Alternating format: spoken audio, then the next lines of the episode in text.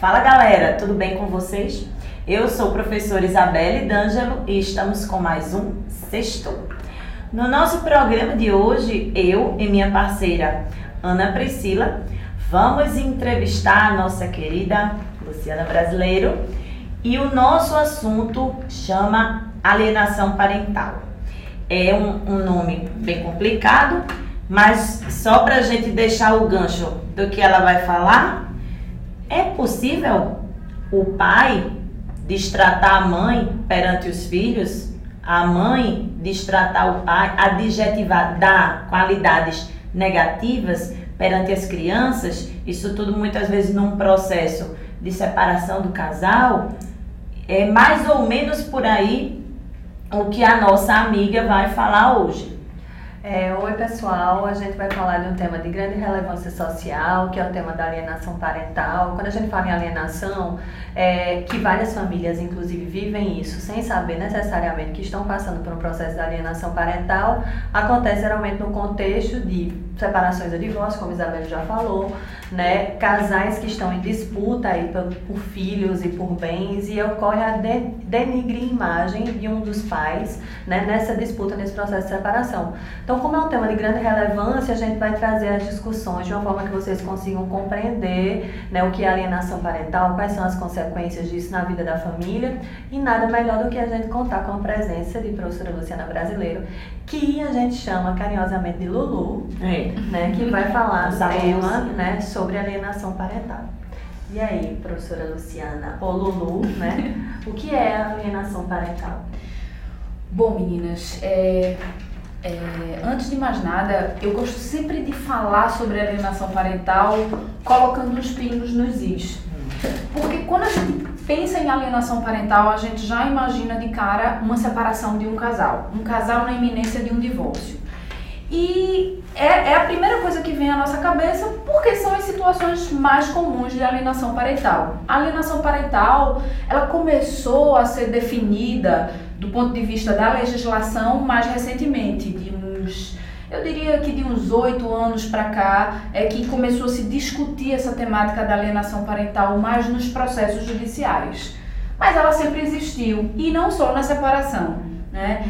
É, quem aqui nunca ouviu da mãe ou do pai uh, é, dizer assim, olhe, você quebrou isso, quando seu pai ou quando sua mãe chegar do trabalho, você vai ver só o que, é que vai acontecer? Isso acontece é. na minha casa de Isso é, é, um, é quase que você transferir para o outro é, aquele papel de vilão, o papel do que castiga, o papel do que controla, é, é o papel daquele que é, sempre vai representar medo para aquela criança.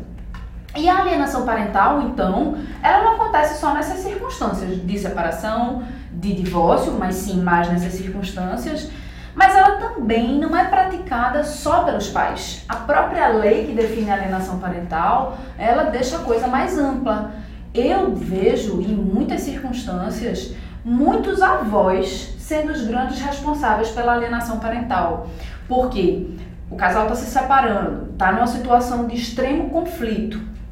É, diante dessa situação de extremo conflito, os pais e, portanto, os avós das crianças que são aqueles que muitas vezes é, assumem as responsabilidades sobre esses filhos, né, quando esses pais saem para trabalhar, quando esses pais não podem dar a atenção que gostariam de dar para esses filhos, é, eles terminam tomando um pouco as dores naquele momento de separação e dizem assim: ah, seu pai, seu pai não gosta de você, seu pai abandonou sua mãe, ou sua mãe é, não quer o bem do seu pai, ou sua mãe arrumou um namorado e esse namorado da sua mãe pode lhe fazer mal, e tome cuidado. Então, quando a gente fala em alienação parental, é sempre o que a gente chama tecnicamente é, de implantação de falsas memórias. Então, o que, o que é Isso a implantação é das falsas memórias? É você fazer aquela criança acreditar que uma história inventada ou aumentada aconteceu. Então, o casal se separa, por exemplo, é, e, e, uma das partes é, se relaciona, começa a se relacionar e, e constrói uma nova família, começa a se relacionar com uma outra pessoa.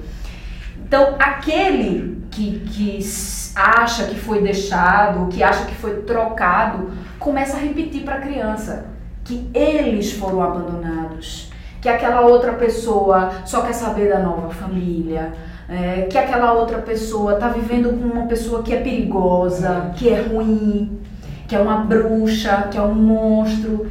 E a criança começa a acreditar naquilo quando aquilo nem é verdade. É, então a gente chama de implantação de falsas memórias porque é como que você colocar na cabeça da criança é, é, que aquela, aquela verdade que está sendo ali falada, é, ela de fato existiu, que de fato o pai abandonou, a mãe abandonou, a mãe trocou, o pai trocou, que não presta, que é um monstro, que é uma bruxa. Isso é o que é verdadeiramente alienação e assim, parental. Assim, o potencial destrutivo de uma conduta dessa é assim incalculável. É, é. Para o menor. É incalculável, gente, porque eu posso dizer a vocês que eu já me deparei com algumas situações de alienação parental que não tem retorno. É, ela, ela pode até ser reconhecida no processo judicial, o que é difícil de se reconhecer, porque num processo você tem que identificar é, naquela criança ou naquele adulto a implantação das falsas memórias e a gente ainda não tem uma estrutura é, que seria a estrutura dos sonhos, né? de, de um, um, centro extremamente fortalecido com muitos profissionais, porque a gente até tem, e com profissionais competentes, mas com muitos processos, um volume muito, muito grande, grande de processos. Mas, é, que consiga constatar. Isso que você está falando é uma coisa interessante, porque a gente vinha conversando, eu e a Ana Priscila, projetos né, para o uhum. futuro que a gente tem uma ideia de colocar uma clínica de, de, de direitos, humanos. direitos humanos, né? E essa clínica seria multidisciplinar em uhum. assuntos diversos. Quem sabe a gente não engajar o mundo universitário, ah, mas no sentido de vários cursos, uhum. onde, por exemplo, um curso de psicologia com uhum. pessoas que uhum. pudessem dar parecer, curso de uhum. serviço social. Uhum. Nós, no curso de direito, para fazer. Porque assim. A ideia dessa clínica de direitos humanos seria justamente a gente fazer um papel relevante para a sociedade, não é? no que a gente entende Pois é, eu tenho na minha linha, que é trabalho, uhum. né, a gente está tá estudando como é que a gente poderia ajudar o pessoal que se encontra a condição análoga de escravo, uhum. porque também tem toda uma questão de saúde pública sim, sim, envolvida nisso. E assim, é mais uma uhum. coisa que a gente pode trabalhar, não é? é Nesse sentido. Eu, eu participei recentemente de um grupo de trabalho na Assembleia Legislativa e o nosso projeto era, foi um grupo formado por, por muita gente, o pessoal do BDFAM, do Ministério Público, uh, do Centro de Apoio Psicossocial do Tribunal de Justiça de Pernambuco, da própria Assembleia Legislativa, eh, de algumas instituições de ensino. Eh, e, e a ideia era a gente conseguir instalar centros capacitados para receber vítimas de alienação parental é, é, no, nos, na, no Compaz. Hum. É, a prefeitura está começando a entregar é, Compaz e lá eles têm uma estrutura bem bacana, bem é. boa. É, então a ideia era que a gente tivesse um lugar, por exemplo, para a criança ser acolhida e ser visitada Sim. por aquele pai ou por aquela mãe que está com as visitas é, é, restritas, né, que o juiz determina que o pai ou que a mãe pode ver, mas que pode ver desde que seja no lugar público. Uhum. Né? E, com e assistência, aí, não é? Com isso, visita com assistência, assistida, E isso, isso seria muito bom, porque o Compaz ele tem uma estrutura de parque, de, de vivências. E assim, a interação que promove entre a teoria, uhum. os alunos, a questão social, as pessoas que são beneficiadas, uhum. eu acho que isso é o mais importante. É, é eu fui chamada para uma reunião, é, foi proposto por, por, um colega que trabalha bastante com esse assunto de alienação parental, e aí surgiu a ideia e os deputados abraçaram essa ideia, abraçaram a causa e a gente começou a, a, trabalhar isso. Um outro projeto que eu acho que é muito importante em matéria de alienação parental, e aí já para vocês pensarem nessa clínica de direitos humanos, é realmente esse trabalho de educação. Uhum. Né? Educação nas escolas. Para que as pessoas identifiquem e saibam que é alienação parental. Muitas vezes eu estou em sala de aula e eu tenho um exemplo aqui na nossa casa, é, eu passo, às vezes, quando dá o semestre, eu passo um documentário chamado A Morte Inventada em sala de aula. Que é um documentário feito por um pai uhum. que foi alienado. Né? E ele entrevista várias pessoas, um documentário muito interessante, inclusive disponível no YouTube É, e ele entrevista várias pessoas que foram, que estão nesse, no, que trabalham com o ramo de alienação parental. Então, psicólogas, advogados, é, juízes, promotores e pais é, e mães vítimas de alienação parental. E estava passando isso em sala de aula e uma aluna caiu num pranto e, e aí eu fiquei super assim, ela, eu fiquei super emocionada e ela disse, professora, eu fui vítima de alienação parental. E agora que minha ficha está aqui caindo.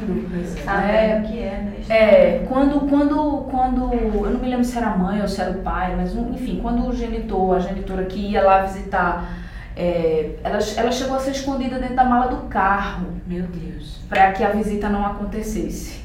É, então, esse também representa um caso de alienação parental. Hoje no Brasil a gente tem uma lei é, que define de maneira exemplificativa o que é alienação parental, diz quais são os casos, mas outros casos podem Sim. inserir ali, mas diz assim, né, que é é, exemplifica. É, exato. Atrapalhar a visitação, mudar de endereço sem informar, não dar as informações. Colocar falsos de... empecilhos. Exatamente. Não dar as informações que a criança precisa, que, que o, o pai ou a mãe precisa, é, é ou que teria direito ou dever com relação à saúde e educação da criança, é, impedir a comunicação. Então, é aquele pai, por exemplo, que só vê o filho é, uma ou duas vezes por semana, mas todas as vezes que liga para falar com o não filho, consegue não consegue, o telefone está ocupado, ou a criança está dormindo, ou está tomando banho.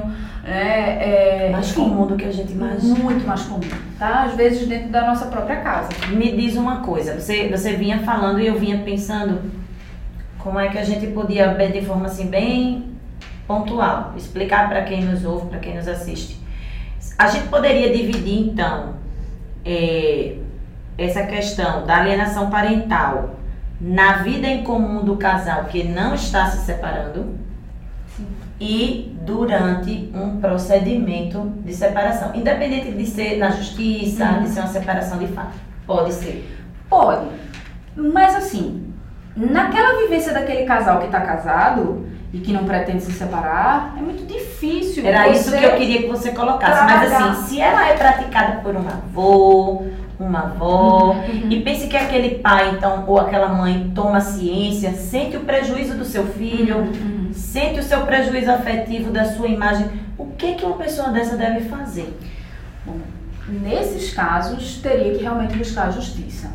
Né? Eu não vejo outra forma de você trabalhar a alienação parental do ponto de vista jurídico sem um processo judicial. Sem ser do ponto de vista jurídico, e, e, e esse, esse é um aspecto que a gente também utiliza nos processos judiciais, seria trabalhar com terapia. Hum. Né? Atualmente, um grande braço direito da justiça nas demandas de família tem sido a terapia familiar é, a mediação dentro do processo e a terapia familiar. Então, o juiz ele determina que o casal ou que a família se submeta à terapia familiar para eles aprenderem a dialogar, a lidar com os problemas. Né? Então, eu imagino que alguém que identifica dentro do casamento que não quer deflagrar uma separação, que não quer se separar, né? que, que não tem essa intenção de maneira nenhuma, mas que está angustiado com aquela situação, procurar uma terapia. No caso de um casal que esteja em processo de separação, a alienação parental ela pode ser trabalhada, digamos assim, de duas maneiras. Ela pode ser trabalhada num processo em que o casal esteja discutindo a guarda, uhum. discutir é, a, a existência da alienação parental, pedir que o juiz declare que ela existe é, e, e, e aplicar as próprias consequências que estão previstas na lei é, que é a mudança do regime de guarda, a alteração do tempo de convivência, até mesmo a suspensão do poder familiar, que numa linguagem mais simples é a proibição mesmo do convívio com, com aquela pessoa que é considerada alienadora. Né? E também é, ela pode ser discutida de maneira autônoma. Existe uma ação própria, existe a ação de alienação parental em que o objetivo, ele pode ser qualquer um, a consequência pode ser qualquer uma dessas. Mas, por exemplo, o casal já está separado, já se definiu a guarda lá atrás, então a criança está é, sob guarda compartilhada. Hum. Vamos lá usar o modelo, o modelo padrão de hoje, certo? Sob guarda compartilhada. E aí, passados, sei lá, vou chutar, dois, três anos, começa-se a observar que aquela criança está com os sinais de resistência com relação a um dos pais, não quer ir para casa, chora, chega moado, né? não, não, não fala, não conversa, diz que não gosta, não quero mais morar com você, é, não gosto de você, odeio você, do nada. Porque a alienação parental é um processo quase que de é um processo de assédio. Sim, é, um assédio diário e muitas vezes silencioso. Quando você vê, já aconteceu. É. E aí, o que, é que a pessoa tem para fazer? Ela pode, ela pode propor uma ação de alienação parental. E a consequência. Independente. A consequência vai ser, se o juiz declarar, declarar, ele pode fixar multa, inclusive, né, contra aquele que alienou, né, e mudar a guarda ou suspender o poder familiar. Então, é, do ponto de vista realmente daquele casal que não está se separando, eu vejo a terapia como uma excelente solução do ponto de vista do casal que está se separando, é o processo judicial. É eu fiz essa pergunta porque eu já fui gestora uhum. de recursos humanos em escola. Uhum. E meu papel era gerir recursos humanos, departamento pessoal. Mas com formação jurídica, você sabe, nós somos chamados para tudo. tudo. E existia uma determinada criança uhum. Cuja avó era bastante participativa em, nas atividades, ia buscá-la na escola, uhum. trazia, ficava com ela. Mas os pais eram casados, uhum. pessoas trabalhadores, ocupados, muito uhum. comum, né, no quadro histórico. Mas esta avó, ela causava tanto problema uhum. à criança. Porque quando o pai não podia fazer uma determinada coisa, ela chegava a falar do pai na escola, uhum. perante quem tivesse, a criança ficava tão constrangida. Uhum. Eu ficava assim, tão penalizada uhum. que eu disse, isso é alienação parental. E aí é, a direção, né, olha, calma aqui uhum. nessa escola a gente não pode, mas assim, não deixa de ser uma alienação parental. Não deixa de eu ser. fui chamada diversas vezes por conta dessa criança. Não deixa de ser, e aí eu acho que a escola, ele, ela tem também um papel importante. Né? Eu, eu gosto sempre de dizer, a escola não é quem vai educar. Claro. Né? Porque tem muita gente que diz assim, eu coloquei na tal escola porque eu quero que esse meu filho seja bem educado. Não é, não é por assim. aí. Mas a escola muitas vezes identifica. Ela instrui. E né? quando ela identifica, é, ela tem plenas condições de chamar os pais e dizer, olha, é, nós identificamos, a psicopedagoga conversou, ela identificou alguns traços. Isso é importante procure, que as pessoas saibam. É, para isso, os profissionais de educação também precisam ter um, um treinamento. Precisam é. ter. Uma das precisam coisas que a gente pensa para a clínica de direitos humanos é, dentro das linhas que a gente se propuser atuar, uhum fazer cartilhas. Uhum. Quem sabe uma cartilha sobre alienação parental, né? Seria Quando a gente pudesse fazer uma equipe de alunos Seria muito bom. sob a tutela de um determinado professor ir nas instituições de ensino, conversar bom. com as crianças, seria uma coisa interessante. Fazer um trabalho de treinamento seria profissionais para identificar os sinais da criança que está Isso. É, seria fantástico, seria muito bom. Qual é, é, professora Luciana, assim, nos casos que você já acompanhou, uma das principais consequências, assim, na família, ou especificamente nas crianças que sofrem alienação parental, né? Olha, o processo de alienação parental, por si só, ele é muito sofrido porque ele envolve uma negação de uma figura materna ou paterna. Uhum. Né? Ou, ou, ou, da própria família, a família materna, a família paterna. A identidade. Né? A identificação daquela criança. Uma vez eu acompanhei uma situação em, em que se observou que uma determinada criança estava levando muita falta na escola. Muita falta, muita Meu falta. Meu Deus, eu vivi isso demais quando trabalhei na escola. E, e, a, e aí, bom, a escola disse, olha, a gente está observando que tem muita falta, mas na verdade não era falta, era o seguinte, era, era uma criança que tinha entrado num processo tão sério de negação da figura paterna que ele não se reconhecia sendo chamado pelo sobrenome paterno. E ele não respondia a chamada. Ele estava em sala de aula, mas ele se negava a responder a chamada. É, e ele começou a assinar o sobrenome do esposo da mãe, né? que a gente chama de padrasto, mas que não é porque tinha pai vivo. Então ele começou a assinar o sobrenome do esposo da mãe. Então ele era fulaninho, não sei das quantas, e passou a assinar fulaninho, não sei das quais. Veja que perda de referências, né? Então é, é, é um processo muito sofrido, porque é um processo em que sofre a criança, em que sofre o alienado e que eu não tenho dúvida de que muitas vezes sofre o próprio alienador. Sim. Sim. Isso deve ser fruto de uma dor muito profunda Sim. que a pessoa tem e externa desta forma. Exato, do outro. É. É, a pior forma possível, É, a pior forma externa no outro. É, então eu, eu acho que o processo por si só já é, já é muito doído. Até pra gente que é advogado, né, eu, eu sofro muito com esses Não. processos, porque quando eu percebo que a coisa está tomando uma, uma, uma dimensão que a gente não vai conseguir mais solucionar, por mais que eu tenha, vejam, eu posso ter uma sentença procedente de um juiz ou de uma juíza dizendo que aquela criança foi vítima de alienação parental, que a alienação parental foi praticada por fulano ou por fulana, fixando multa, suspendendo o poder familiar ou autoridade parental, como a gente melhor utiliza, né, dizendo que aquela criança está proibida de conviver com aquele alienador e determinando que aquela criança vai morar com o alienado. Vamos lá, dar nome aos bois. Então, vamos lá. O- a criança mora com o pai. O pai começa a alienar. né?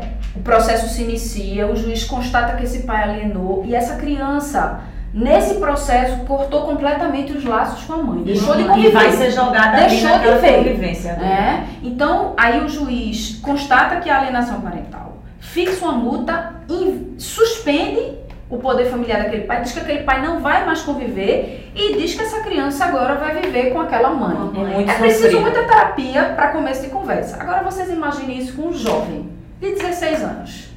16 anos. Como já aconteceu de eu acompanhar. Um jovem de 16 anos vai morar com a mãe? Ele não vai. Não vai. Eu já escutei isso. E aproveitando tem essa, essa, que me mande morar porque eu não vou. E se me botar, eu fujo de casa. essa colocação, tem uma idade limite para que essa figura se apresente com relação ao alienado?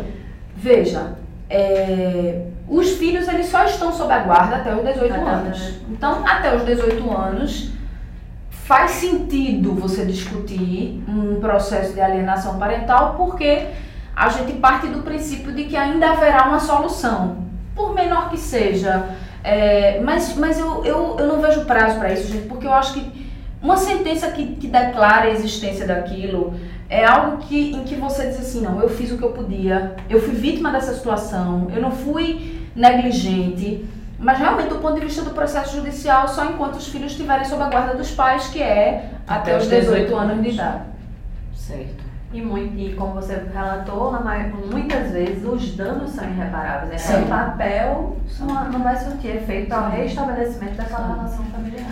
E a questão própria psicológica, né? É. Da pessoa que, que sofre. Eu já tive algumas situações de alienação parental em que a gente conseguiu reverter, porque é identificado no começo. Né? Então a gente conseguiu aumentar o tempo de convívio e conseguimos reverter. Como já tive, para mim, o que é a pior das situações, o pior dos mundos, a situação em que se constata alienação parental e não tem volta, né? Não tem porque cortou-se o vínculo e aquela pessoa se nega. Eu espero e torço que um dia essa pessoa chegue e diga, não, eu, eu, eu quero voltar a conviver com essa pessoa, com minha mãe, com meu pai, eu vou buscar, eu vou procurar, que seja sensibilizado. Mas por hora é uma pessoa que resiste, atingiu a maioridade e diz agora, como diz a história, não sou obrigada a nada. É, é, pensa que é uma nova vida e que é. uma É. nova história, mas muitas vezes isso volta numa nova convivência que você vai dar início É, familiar. E quer ver uma situação in- interessante assim, de alienação parental que, que eu tenho visto cada vez mais frequência? Qual é a grande característica de pai e de mãe? É dirigir a vida dos filhos, né? Uhum. É colocar limite, é Sim. dizer o que é que pode e o que é que não pode. A grande importância, né? É a nossa educação, é a nossa referência. Eu tenho visto muito nessas disputas litigiosas um que bota limite e um que tira todos os limites. O limite, o que põe é sempre o vilão. É, É sempre e eu digo É. isso muito em sala de aula. Eu digo, gente, se você com 6 anos de idade, se lhe perguntarem com quem você prefere morar, com aquele que lhe bota para dormir 6 horas, que vê sua Ah. tarefa, reclama se a letra estiver feia, bota para escovar os dentes, manda tomar banho, ou com que dá sopa de chocolate de noite? Pois é. Eu moraria com um da sopa de chocolate.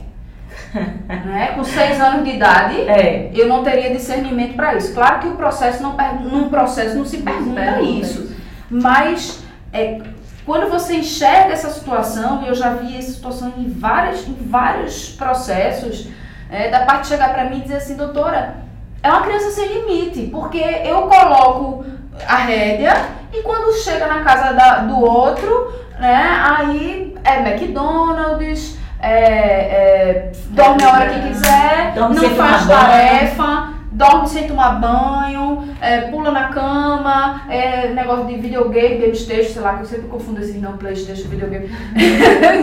é o videogame. E, e aí, quando, eu- quando volta pra casa, aí diz assim, na minha outra casa eu posso tudo. É. Eu quero morar lá.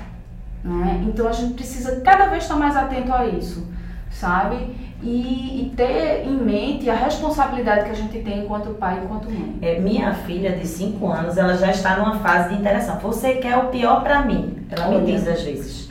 Porque eu sou muito rigorosa com algumas coisas, né? E eu digo a ela, minha filha, antes de mais nada, como mãe, eu sou sua educadora. É claro. Eu não Sim. posso fazer tudo o que você gosta, eu faço o que é necessário pra você. Exato. Mas numa relação onde pai e mãe estão dialogando, discutindo, fica Fica muito muito difícil difícil. você promover isso, É né? verdade. Exatamente. É verdade. Muito difícil. E as pessoas que sofrem alienação, por exemplo, um jovem, Uhum. tem 16 anos de idade, 15 anos de idade, enfim. Já tem uma certa já tem um liberdade. discernimento de que está passando por um processo de alienação parental. Óbvio que não vai ter a capacidade profissional para É entrar na justiça, é mas ele pode difícil. procurar quem? É difícil ter esse discernimento. Porque É. é. Porque esse processo de alienação, ele, é um, é- ele só existe justamente pela dificuldade de ter esse discernimento. Porque quando é que a gente identifica a alienação parental? A gente identifica quando o jovem, quando a criança ou quando o jovem acredita naquela, naquela falsa memória. Então veja, se ele é um jovem de 16 anos, certo? É, que sabe que quando chega na casa de um dos pais, ele está dizendo coisas que não agradam, porque ele não acredita naquelas coisas. Ele é está protegido, né? Ele está protegido. Mas é importante que o diálogo. É importante que ele converse com aquele outro pai, né, com quem está sendo vítima do processo de alienação, para que busque a justiça né, e, e, e- busque, inclusive, talvez até se for o caso, se não reduzir o convívio, porque eu acho muito ruim essa coisa de reduzir o convívio. Eu acho que reduzir o convívio só em circunstâncias realmente muito específicas, diminuir o número de dias, né? É, ou a, a terapia familiar. Uhum. A, a- a- o processo de se, terapia. se eu não prestei atenção, se você não falou. Uhum. É, a parte, no caso, o pai ou a mãe que se sinta prejudicado, o menor, existe a previsão de algum tipo de indenização? Fora isso? Veja, não existe uma previsão expressa de indenização. Né? mas a gente tem um sistema de responsabilização civil no nosso Código Civil, que é na nossa legislação civil, né, que prevê a possibilidade de reparação de danos. Em geral. né? Então, aquela pessoa que é vítima, a gente já tem hoje no nosso Brasil decisões que dizem que quando um dos pais abandona o filho, que a gente chama de abandono afetivo, quando deixa de conviver, quando não, não comparece aos, às visitas, é, ele pode ser condenado a pagar uma indenização por danos morais para aquele filho que foi vítima daquele abandono. Por que, que ele pode pagar uma indenização por danos morais? Ele pode pagar porque na nossa Constituição Federal é, existe, existem deveres que devem ser cumpridos pelos pais e um deles é a convivência familiar. Mas existem outros deveres: a educação, a convivência, a direção, o sustento. é, então eu não vejo por que não haver uma indenização na hipótese de se constatar a alienação parental, porque se trata de um assédio. Né? E se trata de um dano à personalidade daquela pessoa. Bem, é isso, gente. Eu sei que nós teríamos muito ainda para conversar sobre isso. É um assunto bastante interessante e que, na minha opinião, é do interesse geral, né? não só de nós que vivemos o direito, que estudamos o direito, mas, infelizmente, nós estamos chegando no nosso horário. Eu queria agradecer Ah, eu que agradeço. muito. eu que agradeço. Dizer que você está convidada para mais outros temas no, no direito civil, né? É só E pedir. falar para você que nos ouve, que nos assiste, que manda suas sugestões, né? Nos, nos procurem nas redes sociais, dê um like na nossa página, é, façam suas perguntas. Exatamente. Façam suas perguntas, mandem aí as enquetes pelo Facebook ou pelo Twitter. E é isso. Acho que foi bem relevante hoje. A gente se encontra no próximo programa. Então, sextou. Sextou.